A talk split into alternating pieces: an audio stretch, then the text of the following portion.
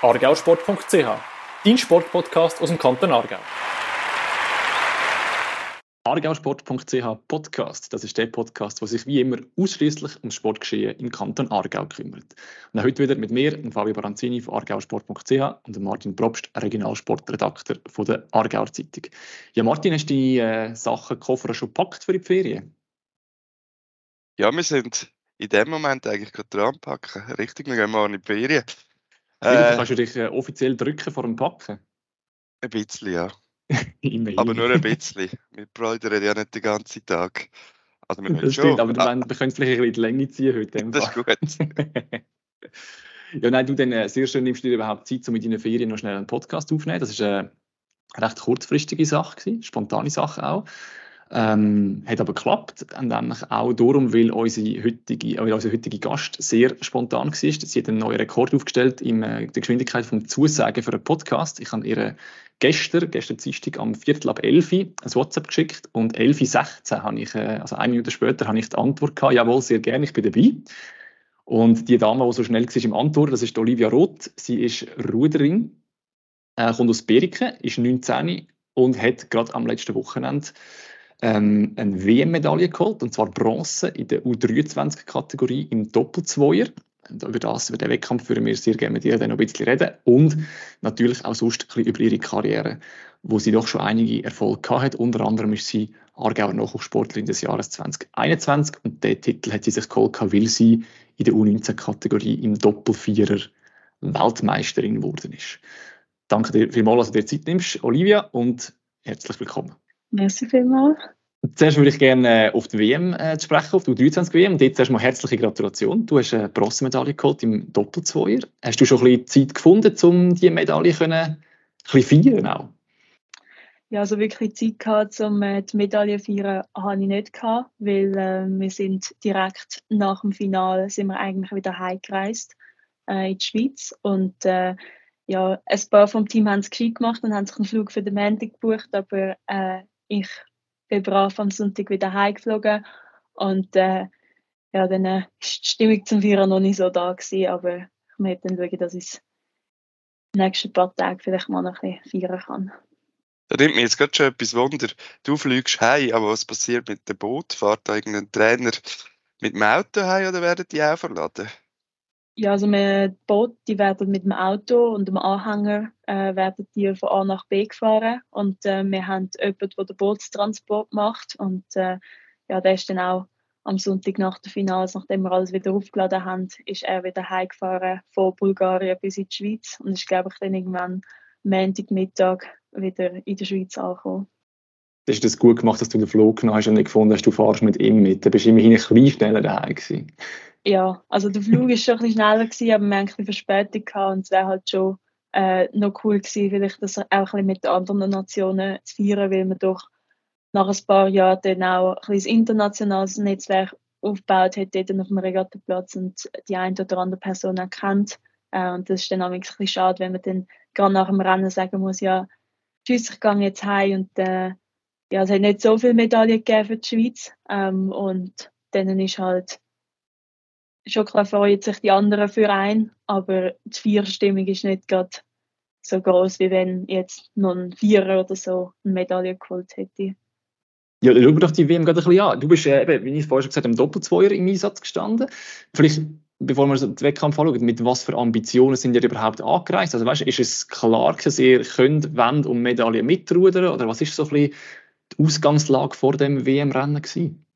Ja, also wir sind äh, schon das Prioritätsboot jetzt unter den Frauen. Ähm, aber das hat man einfach so der, als Prioritätsboot können bezeichnen, weil ich äh, recht gute Resultate gebracht habe und meine Zweierkollegin, die ist auch sehr gute Trials gefahren und äh, hat auch die Sport-RS gemacht. Also sie ist wirklich extrem fit gewesen und äh, hat das ganze letzte Jahr dort drin investiert, um nachher an der WM ein gutes Resultat können und äh, so haben wir dann die Chance bekommen, im Zweier dort zusammen äh, ein gutes Resultat können zu fahren. Äh, aus dem Training heraus hat man schon gesehen, dass wir ein sehr starkes Boot sind, äh, wenn wir immer Prozent, Prozentzeiten nehmen äh, anhand von der Weltbestzeit und dort sind wir immer sehr gut im Schweizer Team dabei gewesen, aber auch eben prozentual auf die Weltbestzeit gesehen, äh, gut dabei.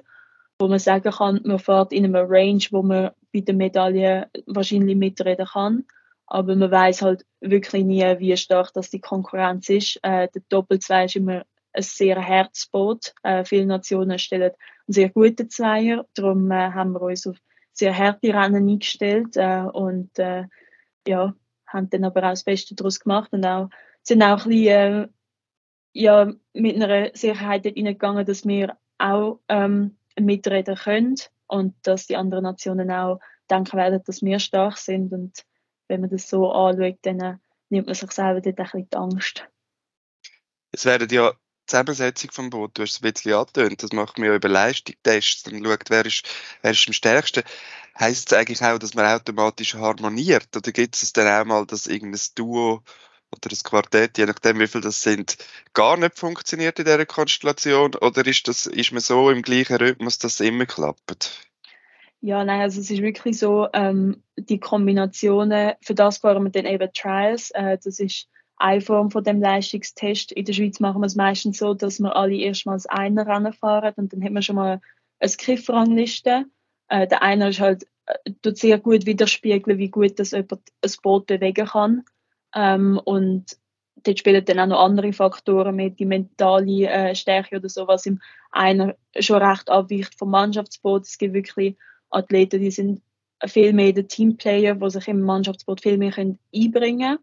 Aber für das fahren wir dann nachher auch noch Seed Races, wo man dann sagt, äh, da haben wir als Athleten keine Ahnung, was das Ziel von diesen Seed Races ist. Ähm, und dort fahren wir einfach Rennen, äh, wissen auch nicht, was die genauen Zeiten sind. Und am Schluss, anhand von diesen Seed Races, äh, werden dann Kombinationen zusammengesetzt.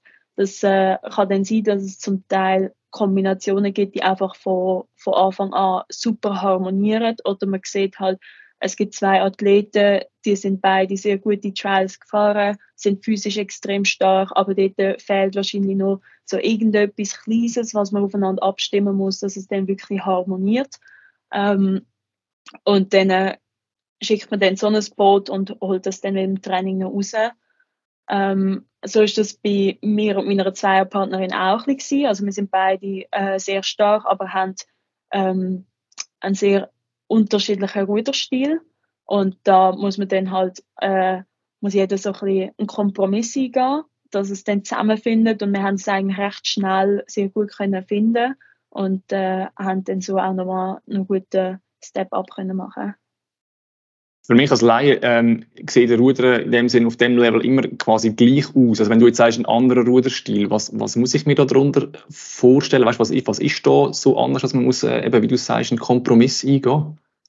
Ja, also es ist halt, es sieht, von außen sieht es natürlich immer ein bisschen gleich aus, aber es ist überhaupt nicht gleich. Also es ist sehr viel Feingefühl dahinter, ähm, wie man denn das Boot aufnimmt, wie man die Verbindung holt, äh, wie aggressiv das etwas ist.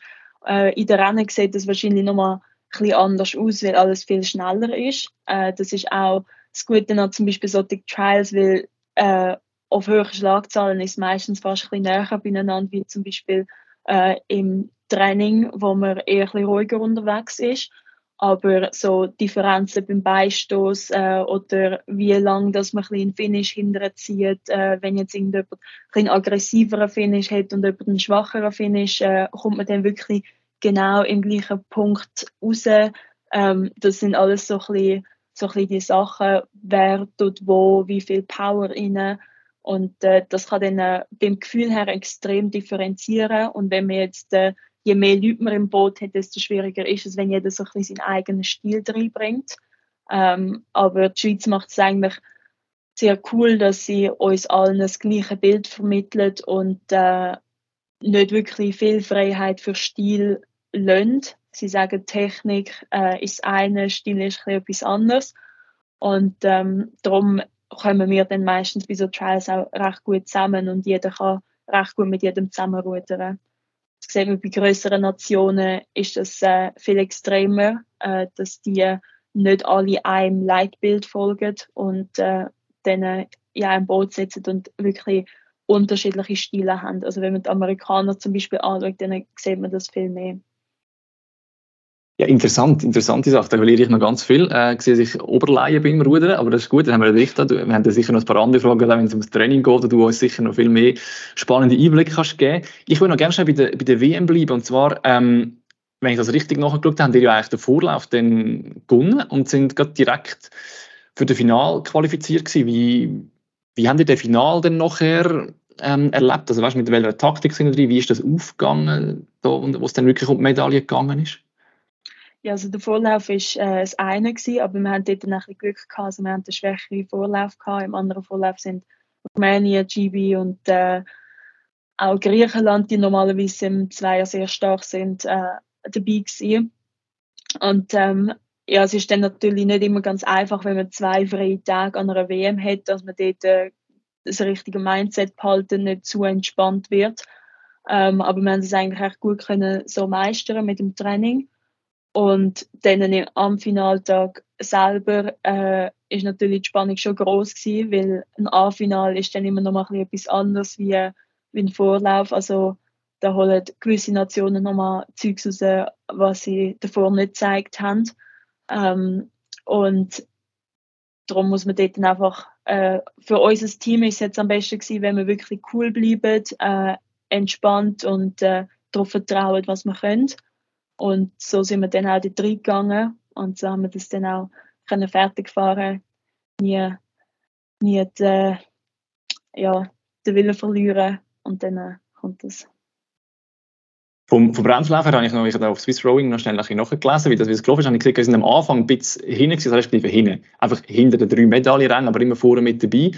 Und da habe ich mich eben gefragt, was passiert denn im Rennen? Weil du wirst ja auch ungefähr wissen, okay, wie viel Boot sind quasi vor mir oder, oder vor euch. Wie reagiert man denn? Da hat man da einen ganz klaren Plan von Anfang, man sagt, wir machen das einfach so, egal was passiert im Rennen, oder kann man da wie so Taktik auch dann während dem Rennen noch irgendwie anpassen? Oder weißt, wie, wie, was passiert quasi während dem Rennen, wenn du dann ein bisschen siehst, wie sich das entwickelt? Ja, also wir haben natürlich unseren Rennplan, äh, wie wir unser Rennen fahren wollen. Das ist auch, äh, wenn wir jetzt einen Vorlauf fahren, dann fahren wir auch äh, taktisch. Zum Beispiel ich und meine Kollegen, wir sind vor dem Vorlauf noch nie ein Rennen zusammen gefahren. Darum haben wir dort die Aufgabe gehabt, das Rennen voll zu fahren nach unserem Rennplan, äh, egal wie weit das wir hinten oder vorne sind. Und äh, im Finale haben wir genauso den gleichen Rennplan gehabt. Äh, man merkt natürlich schon, wenn man hinten ist. Äh, und das ist auch bei dem Final äh, ein bisschen überraschend gewesen, weil ich habe meine Schlagzahl und gesehen, wie schnell dass wir unterwegs sind. Und wir sind wir sind für unsere Verhältnisse schnell unterwegs gewesen, aber die anderen sind noch schneller gewesen. Das ist ein bisschen, ist ein bisschen blöd, aber dort braucht man dann eben das Vertrauen und äh, die Coolness, dass man einfach wirklich durchmarschieren kann und vielleicht auch ein bisschen darauf vertrauen, dass äh, gewisse Mannschaften, die extrem schnell aus dem Start raus sind, äh, den Speed nicht halten können. Ähm, und das haben wir dann gemacht. Äh, einfach durchmarschiert und so sind wir dann eben Stück für Stück auch wieder durchgefahren und äh, haben dann da nochmal ein bisschen das Wasser können zwischen Platz 3 und 4. Du hast gesagt, die, die Schlagzahluhr, die du anhast, ich nehme an, das ist etwas sehr Wichtiges, dass dort, wenn, wenn er merkt, dass er dort zu fest drüber geht, dass man dann aus der Erfahrung heraus weiss, dann lange zum Schluss nicht mehr. Also muss man ein bisschen an dieser Sicht fast festklammern, oder kann man dort schon ein bisschen auch verlassen, was die sagt? Ja, also die ist schon recht genau, aber ähm, man kann jetzt nicht darauf gehen. Also vor allem in einem ähm, A-Final an einer WM, da, da geht man nicht darauf, was, was die Uhr sagt. Da weiß man einfach, äh, man ist auf Platz 4 und äh, Medaille gibt es nur bis Platz 3. Und ähm, auch zum Beispiel, wir haben jetzt extrem starken Mitwind gehabt. Da fahren wir natürlich viel schnellere Zeiten als bei starkem Gegenwind. Aber was ich zum Beispiel ähm, im Rennen jetzt schaue, ist die Schlagzahl. Äh, am Start fährt man eher höhere Schlagzahl und dann kommt man irgendwann in so einen Streckenschlag rein. Und wenn ein Streckenschlag im Doppelzweier so auf Schlagzahl 35 bis 38 ist das gut, äh, also 35 bis 38 Schläge pro Minute. Und äh, darunter muss man sich dann schon ein bisschen flüssiger bewegen. Äh, also das ist so ein bisschen mehr das, sind, bewegen wir uns da in unserem normalen Range. Ähm, aber eigentlich, für ihn hat es auch keine Schlagzeilen gegeben. Also ich denke, im Rennen sollte man sich da nicht zu fest auf das fixieren, aber es ist wirklich ein guter Anhaltspunkt. Auch äh, können Trainer nach dem Rennen nochmal dort durchgehen, haben wirklich ähm, Meter für Meter das anschauen können, äh, was wir da gefahren sind. Von dem her ist es mehr so ein, ein Feedback, aber man darf sich da nicht zu fest darauf fixieren. Wenn du merkst, du bist, ich jetzt einmal, zu langsam und ihr müsst erhöhen, merkt ihr das dann sofort beide oder ist da wie jemand im Boot der Chef und sagt dann irgendwo etwas oder weiß nicht, kann man überhaupt noch reden oder ist man so am Limit, dass Reden irgendwie gar nicht geht, dann muss man irgendwie anders kommunizieren wie, wie funktioniert das, wenn man so ein bisschen merkt, hey, ich muss irgendwie, wir müssen irgendetwas ein bisschen anpassen, es ist nicht ganz dort, wo wir haben wollen. Ja, also jemand im, im Boot hat immer das Kommando ähm, und ist meistens die, die hinten sitzt also meine Kollegin hat das Kommando gehabt und äh, wenn ich jetzt aber gesehen oder merke, dass das ist so, das geht so nicht, dann haben wir äh, geübte Calls, äh, mit denen wir wissen, okay, wenn, wenn ich das sage, dann äh, müssen wir das machen oder dann erwarte ich, dass das von hinten kommt oder so. Äh, von dem her kann es dann auch sein, dass ich schon etwas sage. Ähm, für irgendetwas Kleines lange im Rennen meistens immer noch. Ähm, aber man merkt auch, wenn ich jetzt auf Schlag sitze und ein bisschen mehr gegangen, meine Kollegin hinten dran, die merkt das, sieht das und äh, kommt im besten Fall mit. Sehr gut. Und jetzt hat, ah, Martin, du hast eine Frage. Sorry, jetzt eigentlich da nicht reingrätschen. Ja, mich hat es nur noch untergenommen. Wenn, wenn ich jetzt irgendwie auf den See gehe, rudern, dann rudere ich wahrscheinlich alles andere als gerade. Merkt ihr immer sofort, wenn ihr leicht abweicht oder nicht mehr ganz gerade unterwegs sind? Oder wie läuft das? Ja, also es ist ein bisschen wie Autofahren. Also ähm, man hat links und rechts die Bojenketten, wo man sieht und äh, man merkt schon, die Wasserlinie äh, geht die, schneidet die plötzlich in Kurve. Äh, und im Rennen schaue ich, ob ich gerade fahre. Wenn wir jetzt im Training fahren, dann äh, liegt es an meiner Kollegin, dass sie hinterher schaut äh, und sagt, ob wir ein bisschen nach links oder nach rechts müssen. Aber im Rennen ist das mein Job, dass, dass wir da in der Bahn bleiben. Sehr gut. Äh, ich habe nur schnell zurück zu der WM und zwar so ein bisschen das sportliche Fazit. Also jetzt haben ihr jetzt noch gelangt, ihr habt dann quasi noch die, die, vorher sind, mindestens ein Konkurrenzboot noch überholt, sind Dritter geworden. Wie ordnet man das ein? Also weißt, wie, wie fällt die Bilanz von, von euch aus, jetzt, wo ihr wisst, wie stark Gegner sind, ihr wisst eure Zeiten, ihr kennt eure Leistungen, wenn du das jetzt alles so ein bisschen zusammennimmst und einordnest, wie, wie fällt das Fazit von der WM aus?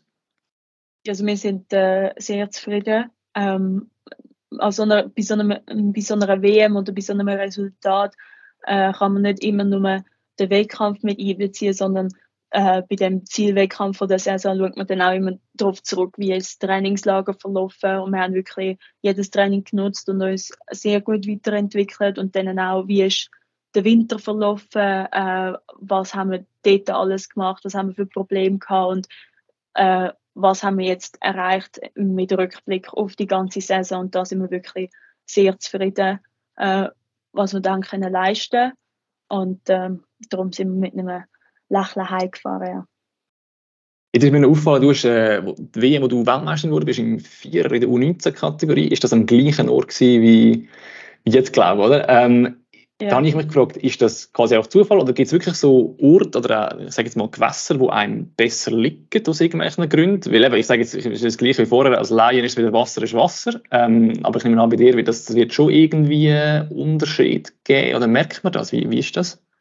Ja, also Plovdiv ist jetzt halt äh, schon eine sehr coole Strecke. Also das Gewässer ist recht klein, es ist recht heiß, warmes Wasser ist schneller wie kalt und äh, es hat meistens Mitwind und ähm, das Wasser ist mehrheitlich flach, also Wellen sind nicht so, äh, nicht so oft dort. Darum ist es wirklich eine sehr coole Rennstrecke. Ähm, aber ich will jetzt es gibt sicher Leute, denen liegt flaches Wasser mehr wie welliges Wasser, aber da ich immer äh, auf dem Zürichsee fahre, liegen mir die Wellen auch sehr gut und dann habe ich meistens ein meinen Vorteil. Aber äh, Plovdiv ist einfach jetzt eine sehr tolle Strecke. Ich glaube, es hängt auch ein bisschen mit, ähm, mit dem Alter zusammen. Letztes, Jahr, letztes Mal sind wir 2019 gewesen, äh, haben einen starken Vierer gehabt. Jetzt äh, sind wir beide 2023 gewesen, sind sehr stark unterwegs gewesen äh, haben halt das Glück gehabt, dass wir jetzt wieder in Plovdiv sind. Von dem her äh, denke ich nicht, dass es unbedingt mit der Strecke zusammenliegt, aber es ist vielleicht auch das Emotionale, was dort äh, wieder aufkommt. Dann würde ich sehr gerne ein bisschen von der WM weg und so ein bisschen zu, zu deiner Karriere sonst ganz generell. Und dort würde ich gerne mal vorne anfangen. Und zwar habe ich auf deiner Homepage gelesen, dass du plus minus vor fünf Jahren angefangen hast mit, mit Rudern. Das heisst, du bist dort irgendwo 14 gewesen, wenn ich richtig gerechnet habe. Mhm. In die anderen Sportarten, ich sage jetzt Kunstturnen, Eiskunstlauf, was weiß ich, also wäre das sehr, sehr spät, also auch schon zu spät, um noch eine Leistungssportkarriere zu machen. Ist das der Zeitpunkt, wo du angefangen hast im Rudern normal oder ist das auch für Rudern eher, sage ich jetzt mal in Anführungs- und Schlusszeichen, spät? Nein, es ist schon eher normal. Äh, vielleicht, äh, es gibt sicher welche, die fangen ein bisschen früher an oder also mit irgendwie 12, 13 oder dann ein bisschen später. Ähm, aber ich denke, es ist nie zu spät, äh, zum mit dem Rudern anfangen. Ähm, glaube, wenn man dann irgendwann 40 ist, dann lange es vielleicht nicht mehr für die, die Leistungssportkarriere. Aber äh, sonst ist es eigentlich normal, dass man eher später damit anfängt. Also auch Ruder sind meistens groß und äh, mit 11 ist man meistens noch nicht so, äh, oder 10 ist man noch nicht so groß und Boote sind auch nicht darauf ausgelegt, dass man dort äh, als Kind drin sitzt, sondern wirklich als äh, ausgewachsene Person. Ich werde ja nächstes Jahr 40, also wird es nicht mehr mit meiner Spitzsportkarriere. Aber wie hast du es überhaupt entdeckt? Also weißt, man muss immer zuerst mal dazu kommen, dass man, dass man weiss, ah ja, wir können rudern. Natürlich, man weiß, dass es Rudern gibt, aber dass man das selber macht. Ja, also mein Papi hat früher gerudert, als er jung war und ähm, mein Bruder hat dann angefangen, äh, etwa im gleichen Alter wie ich und ich habe äh, auch immer viel sportliches Zeugs gemacht und bin dann so ein bisschen, ja, habe wie nichts mehr gehabt, wo ich wirklich 100% können machen ähm, bin viel geritten, aber ja, Reitstunden sind teuer und das eigenes Ross ist äh, nicht so drin gelegen. Und dann äh, habe ich gedacht, ja, ich probiere es auch mal aus. Und wenn man halt schon mal mit einer guten Grundfitness anfängt, dann äh, kommt es ein bisschen ringer, dann kann man ein bisschen länger dranbleiben, kann schneller lernen und so und äh, sieht dann auch schnell die ersten Erfolge. Und so ist das bei mir gewesen. und ich habe angefangen und habe dann nicht mehr aufhören oder habe den Zeitpunkt verpasst, verpasst zu sagen, ja, ist vielleicht doch nicht, äh, noch nicht so mies. Ich würde sagen, hat sich gelohnt, dass du durchgezogen hast. Jetzt ist aber gleich so, dass das ja schon eine sehr trainingsintensive und, und, und harte Sportart ist und zumindest, ich sage es wieder gleich, wie von außen betrachtet, dann auch etwas, was relativ monoton aussieht, jetzt rein einfach von der, von der Bewegungsabläufe her. Was ist das, was dich fasziniert am Ruder, dass du das so intensiv jetzt auch schon über, über längere Jahre machst und ich nehme an, wirst weitermachen. Was ist das, was die Faszination ausmacht? Ja, also ich fahre sehr gerne die extrem harten Rennen. Ähm, also ich bin wirklich, das Rennenfahren ist, das mache ich am liebsten. Und äh, ich trainiere für Rennen. Also es gibt andere Athleten, die wirklich auch gerne trainieren, ähm, die gerne ihre Trainingserfolge sehen. Ähm, wenn ich jetzt äh, bei einem Leistungstest äh, nicht ganz so, ähm, ja, wenn der über fünf Kilometer ist und äh, ich dort nicht so ein mega, mega Improvement gemacht habe, dann äh, tut mich das nicht ganz so sehr äh, kratzen. Also ich bin dann da eher entspannt, solange dass es dann auf dem Wasser bei 2000 Meter doch noch, doch noch vorne, vorne ist. Ähm, ja, also ich bin da wirklich fürs Rennen fahren, so der Schmerz und äh, da die letzten 500 Meter, das ist wirklich das, was mich so fasziniert. Ich weiß es nicht. Ich weiß nicht, ob das normal ist, aber ja. Gibt es denn genug Rennen, dass, dass dass du immer wieder belohnt wirst für die vielen Stunden, die das Training gleich braucht und äh, du bist ja gleich viel mehr am Trainieren als am Rennen fahren. Ja, also was ich gelernt habe, ist, dass man dann halt äh, gewisse Trainings auch als Rennen sieht. Also wenn wir jetzt im Verband äh, solche ähm, prozentuale Trainings fahren, äh, sind es dann vielleicht ein bisschen kürzere Stück oder ein bisschen längere Stück, aber auch dort ähm, sich das Ziel setzen, doch ich will da zu oberst oben auf der Liste stehen. Äh, das habe ich so ein bisschen gelernt. Dafür sind die Winter, die sind für mich wirklich immer hart. Äh, das merke ich auch im Winter. Irgendein ist wirklich so ein Loch rein, weil dort gibt es nicht mehr viel Rennen, wie solche Langstreckenrennen. Ähm, aber auch dort schaue ich dass ich durch äh, ein paar Langstreckenrennen organisieren kann in einem Achter oder so, wo ich mitfahren kann, einfach zum Spaß haben und äh, nicht vergessen, wieso dass man das da oder wieso dass ich das da mache ähm, und dass die Rennsaison dann bald wieder kommt und dann in der Rennsaison äh, ja je älter man wird, desto weniger Rennen fährt man so ein. Ähm, Weltmeisterschaften sind ja nicht alle zwei Wochen aber auch dort äh, kann man schauen, dass man vielleicht noch irgendeinen Wettkampf fährt und einfach dort nochmal ein Rennen fahren kann zum Spaß. Ich kenne es beim Velofahren, da gibt es mittlerweile, dass man auch äh, auf seinem Home-Trainer virtuell Rennen fahren kann. Gibt es so etwas auch auf dem Ergometer?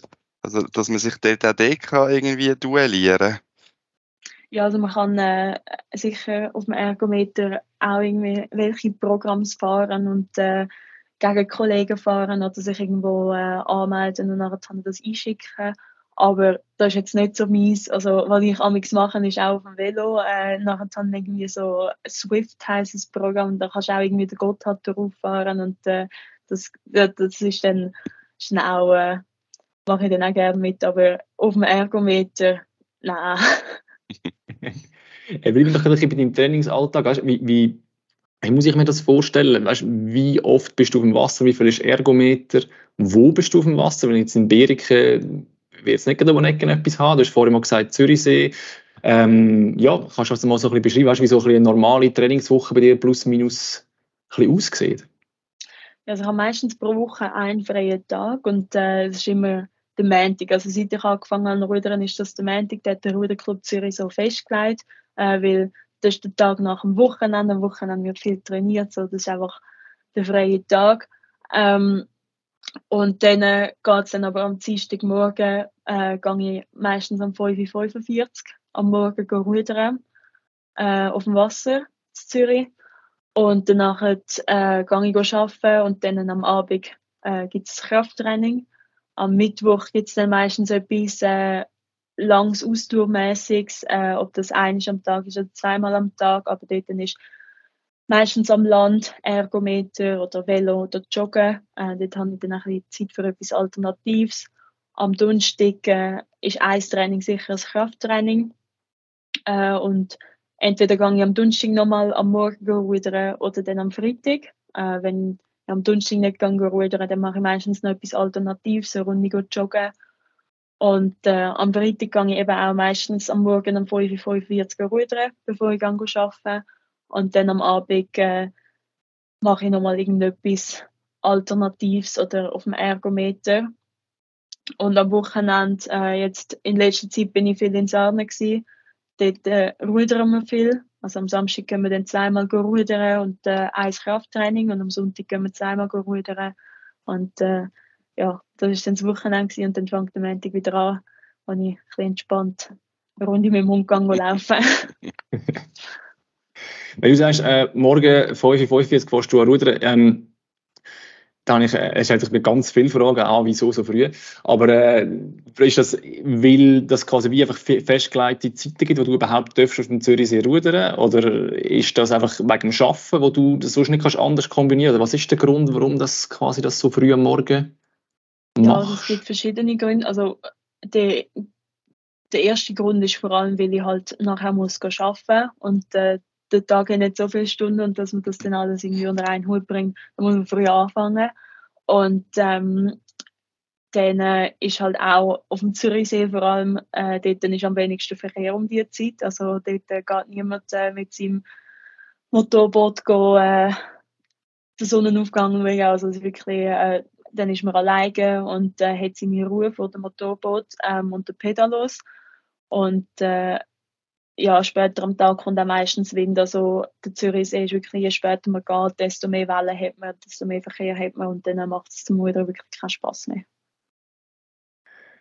Darfst du überall auf dem Zürichsee umrudern? Also weißt, kannst du sagen, heute gehe ich mal quer drüber und zurück und den nächsten Tag fahrst du längs und irgendwie so, dass das ein bisschen etwas anderes ist? Oder hast du da vorgegebene, sage ich jetzt mal, Bereiche, wo du überhaupt darfst rudern? Oder was gibt es da für Vorschriften?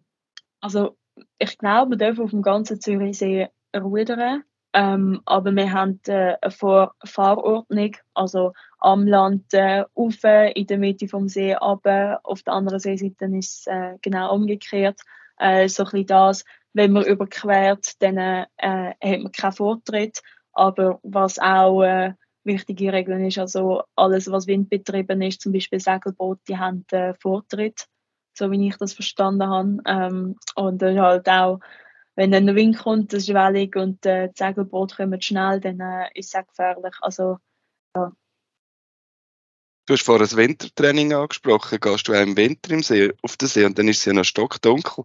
Also der Ruder ist ins Dunkle raus, oder was macht man da? Ja, ja also ähm, Winter ist auch schlimm, wenn man äh, am Morgen fünf Uhr steht und dann macht man sich auf den Weg und es ist schon eiskalt äh, und man weiß, ja, ich gehe jetzt da meine, äh, meine Kilometer rudern und dann kommt man vom Wasser zurück und es ist immer noch dunkel. Äh, aber ja, es zieht sich dann irgendwann in die Länge, aber man freut sich umso mehr, wenn es dann wieder hell wird und ein bisschen wärmer und äh, ja. Weiss man da, dass man nicht in etwas reinfährt? Also im Dunkeln? Oder hast du ein Licht irgendwo? Oder wie funktioniert also ich das? Habe, ähm, ich habe auf dem Bug von meinem Boot habe ich ein Licht, also alle Boote. Und äh, wenn es so dunkel und kalt ist, dann, äh, also es gibt Leute, die machen das, die gehen dann alleine rudern, aber ich gehe immer äh, mit meinem Trainer rudern. Also ich gehe niemals würde ich da alleine rausgehen. Ähm, und er schaut natürlich auch ein bisschen mit und äh, dann ist man nicht ganz so ja, auf sich gestellt. Aber man sieht schon nicht wirklich viel. Auch wenn äh, gewisse Boote nicht gut beleuchtet sind, äh, sieht man dann nicht immer gerade auf den ersten Blick. Aber man weiß auch, dass es dunkel ist und dass man ein extra schauen muss. Was mir mal äh, der Winter passiert ist, ich bin gerudert im Dunkeln und mir ist ein Fisch ins Boot gesprungen und ich habe nur, ich habe es nur so gespürt, dass dort etwas so umspringt. Auch habe nicht gewusst, was es ist und äh, bis ich irgendwie herausgefunden habe, dass es ein Fisch ist und dass er wieder aus meinem Boot rauskommt. Das wirklich, äh, mein Trainer hat, ich habe gesagt, es ist ein Fisch im Boot und er hat, es, äh, er hat gedacht, ich mache einen Spass. Ähm, und dann, äh, ja ah, crazy.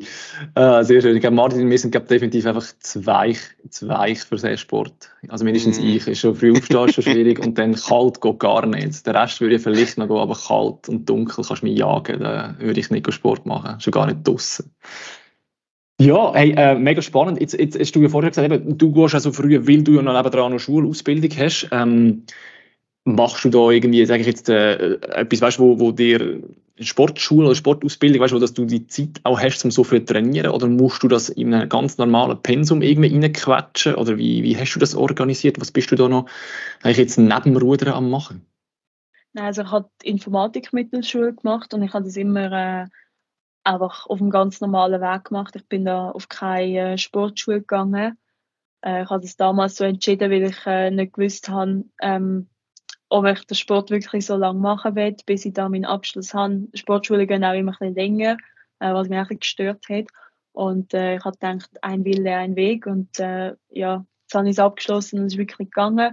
Man muss halt immer ein bisschen mit den Leuten reden, mit den Schulleitungen, mit den Arbeitgebern und so. Aber äh, am Ende des Tages findet man immer eine Lösung. Und ich habe jetzt auch das Glück gehabt, dass ich wirklich fast immer äh, Unterstützung bekommen habe und auch viel Verständnis aufgebracht worden ist. Du hast ja ein Praktikum gemacht, gell, als äh, Applikationsentwicklerin im letzten Jahr. Ähm, was, was entwickelst du da? Was hast du da so ein gemacht neben, neben dem Rudern? Ja, also ich äh, habe bei einem kleinen Startup gearbeitet, also ist gar nicht mehr ganz so klein.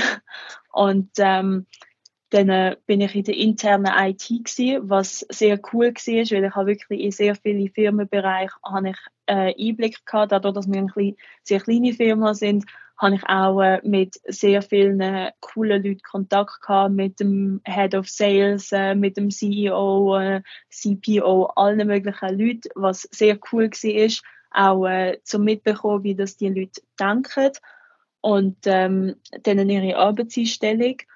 Und dadurch, dass wir nicht so eine große interne IT waren, habe ich auch sehr viele Verantwortungen bekommen. Ich habe viel an der Webseite geschafft und ähm, äh, andere interne äh, Abläufe automatisiert oder Probleme gelöst. Ähm, und dann äh, als Abschlussarbeit habe ich so ein Control Repository als Web-Applikation gebaut. Also so ein sehr vielfältig, was ich gemacht habe. Ist das jetzt eigentlich ist äh, realistisch, dass du eine Weile lang könntest als Profi leben vom Rudern? Oder ist das fast unmöglich? Oder wie sieht das aus? Ja, so davon leben ist äh, vielleicht, wenn ich weiterhin bei den Eltern die Heime wohne und äh, so, dann äh, ist das sicher möglich. Aber jetzt irgendwie ausziehen, ähm, in einer eigenen Wohnung wohnen, das wäre äh, momentan nicht so möglich. Also man bekommt Sporthilfe, aber das ist nicht zu vergleichen mit einem äh, 100% Lohn äh, und dann muss man sich halt äh, Sponsoren suchen, aber auch dort äh, kann man, man kann nicht 50 Sponsoren zufriedenstellen, ähm, darum, ja. Also das heisst für dich nach der Ausbildung wird es weitergehen mit Arbeiten, in irgendeiner Form? Ja, also ich habe ähm, ich habe das Glück, dass ich äh, ein paar Sponsoren habe. Äh, ich bekomme Sporthilfe und ich wohne äh, Heime.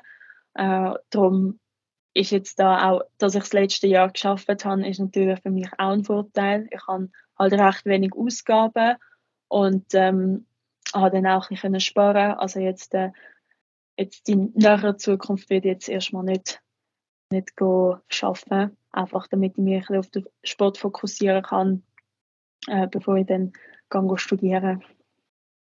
Wenn wir gerade bei der Zukunft sind, was ist so ein der Plan jetzt aus sportlicher Sicht? Also weißt, was hast du dir jetzt irgendwie einen Zeitplan gesagt? Ich weiß nicht, zwei, drei Jahre oder, oder was ist so ein der, der Zeithorizont, wo du planst, wo du sagst, jetzt geht es wirklich äh, in erster Linie um den Sport und nicht immer noch, wie kann ich noch die Ausbildung reinbringen und wo quetsche ich noch das Training rein, sondern wenn es jetzt nur um Sport geht, wie, wie soll das aussehen?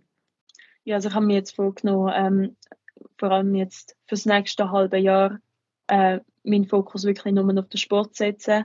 Ähm, ich will probieren, da in ein Olympiaprojekt reinzukommen äh, und auch wenn ich ein jung bin, den Weg nach Paris probieren einzuschlagen.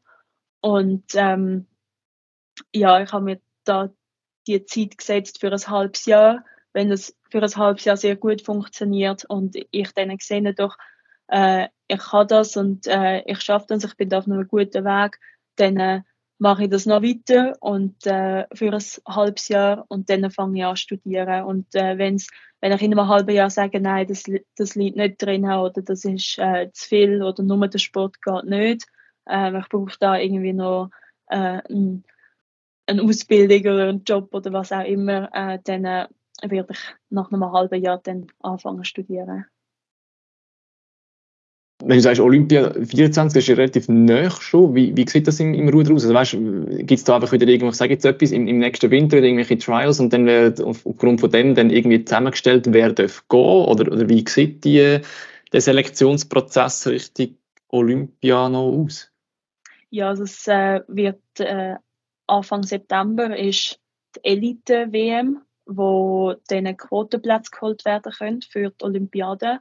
Und dort ist jetzt äh, das aktuelle Elite-Team wird dort äh, starten. Und ich hoffe natürlich, dass sie viele Quotenplätze holen. Und man weiß natürlich nie, ähm, wir sind halt recht wenig Frauen in der Schweiz oder äh, generell eher weniger Athleten. Also es ist nicht so, dass wir äh, noch 20 Athletinnen hinten dran haben, wo wenn eine ähm, nicht mehr kann oder äh, irgendwie verletzt ist oder so, dass man da einfach äh, die nächste reinsetzt.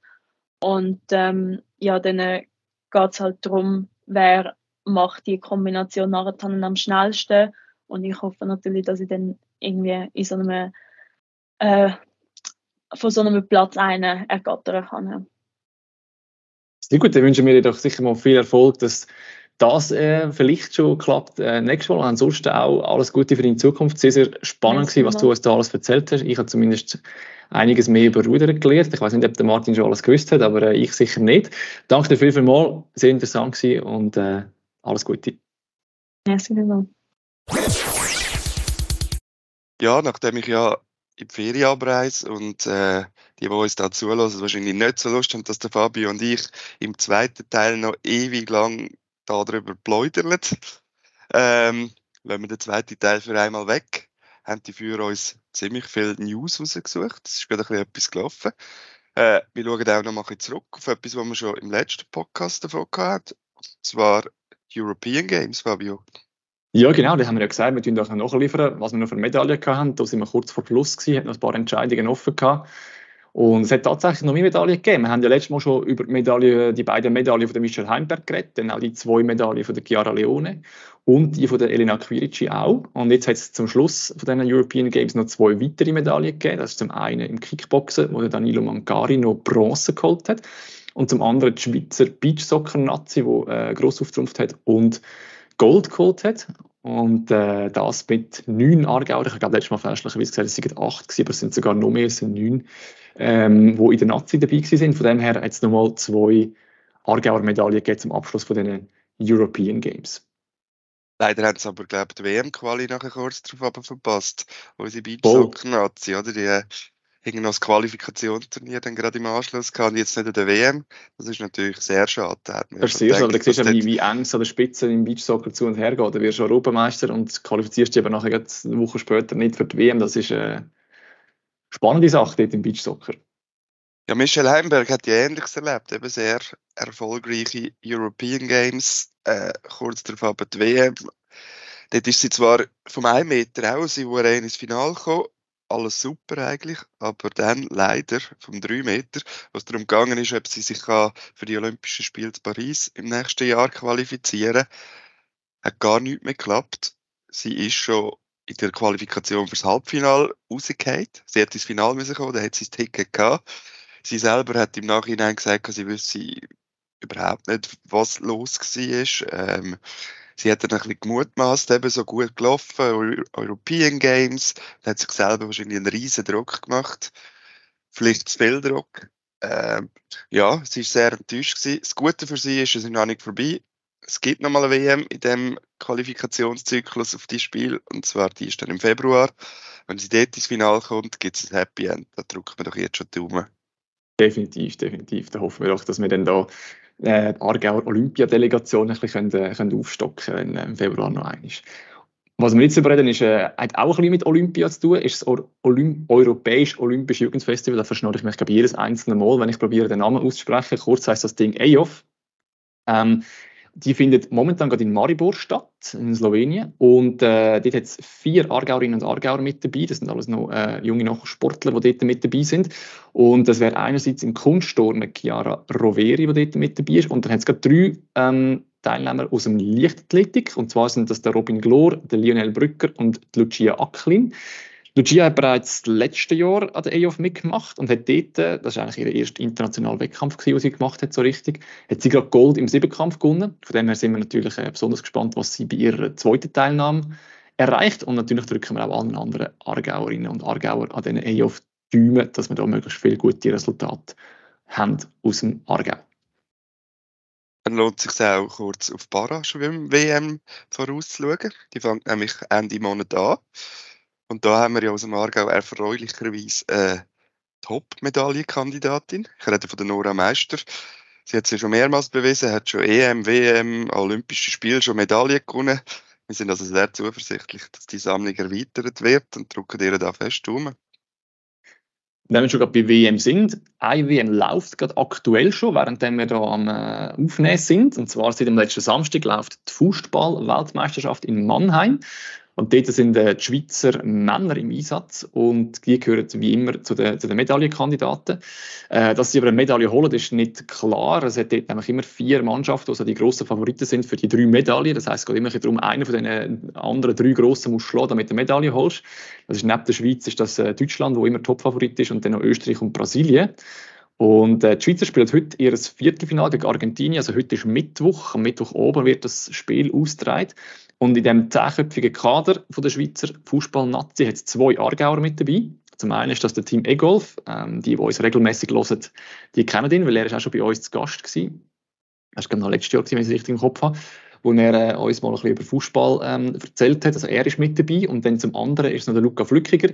Er ist ein Abwehrspieler, kommt ursprünglich aus Vorwald und ähm, ist der zweite Aargauer, der in dem Kader der Fußballmänner Nazi mit dabei ist und die Tage noch um die WM-Medaille kämpft. Dort fallen die Entscheidungen und die Medaille dann am Samstag. Nicht Fußball, nicht Männer, sondern Frauen und Fußball. Aber immerhin bei der WM bleiben wir. Hier läuft die auch gerade, Frauenfußball-WM in Australien und Neuseeland. Die Schweizerinnen sind äh, gut gestartet, äh, haben gewonnen zum Auftakt und dann gegen die grossen Favoritinnen Norwegen 0-0 gespielt. Jetzt sind sie auf gutem Weg, sich für das Achtelfinale qualifizieren. Am Sonntag spielen sie zum Abschluss noch gegen Gastgeberinnen aus Neuseeland. Es sieht aber sehr gut aus, dass die Reise noch weitergeht. Und drei Aargauerinnen sind mit dabei, die da gerne noch ein länger würden im Winter bleiben. Dort unten ist ja Winter. So sind das Fabian Homm, Serena Piubel und Julia Stierli. Wir drücken ihnen, aber auch im ganzen Team natürlich äh, Daumen, dass das noch ein bisschen im Winter bleiben Aber ich gehe jetzt doch lieber in den Sommer. Und da könnte ich ja vielleicht auch noch mitmachen.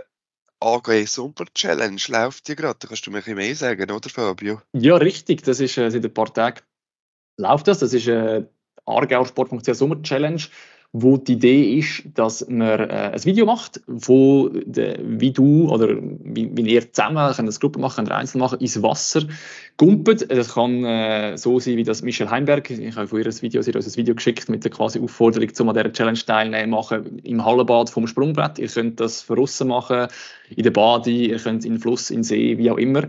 Und äh, es sind quasi alle, die teilnehmen und das Video aufladen, ihr könnt das auf Facebook oder auf Instagram aufladen. Und ihr müsst einfach das Einzige, was ihr machen zum Teilnehmen, ist dort bei dem Post, den ihr macht, den Hashtag AG Summer Challenge setzen. Ihr findet alle Infos dazu sonst auch auf argausport.ch.